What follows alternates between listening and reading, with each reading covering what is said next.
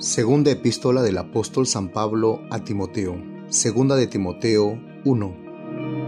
Pablo, apóstol de Jesucristo por la voluntad de Dios, según la promesa de la vida que es en Cristo Jesús. A Timoteo, amado Hijo, gracia, misericordia y paz de Dios Padre y de Jesucristo nuestro Señor. Doy gracias a Dios el cual sirvo desde mis mayores con limpia conciencia, de que sin cesar me acuerdo de ti en mis oraciones noche y día, deseando verte al acordarme de tus lágrimas para llenarme de gozo, trayendo a la memoria la fe no fingida que hay en ti, la cual habitó primero en tu abuela Loida y en tu madre Unice, y estoy seguro que en ti también. Por lo cual te aconsejo que avives el fuego del don de Dios que está en ti por la imposición de mis manos porque no nos ha dado Dios espíritu de cobardía, sino de poder, de amor y de dominio propio. Por tanto, no te avergüence de dar testimonio de nuestro Señor, ni de mí, preso suyo, sino participa de las aflicciones por el Evangelio según el poder de Dios,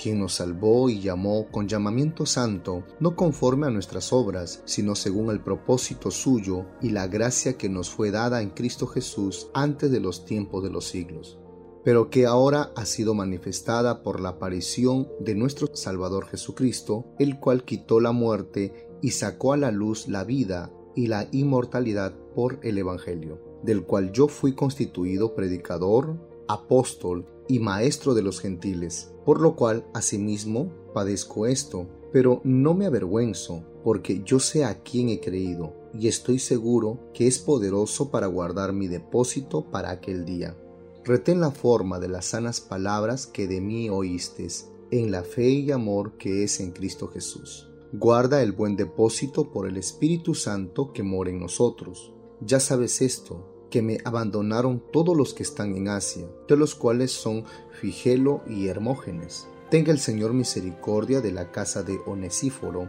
porque muchas veces me confortó y no se avergonzó de mis cadenas sino que cuando estuvo en Roma me buscó solícitamente y me halló. Concédale el Señor que haya misericordia cerca del Señor en aquel día. Y cuánto nos ayudó en Éfeso, tú lo sabes mejor.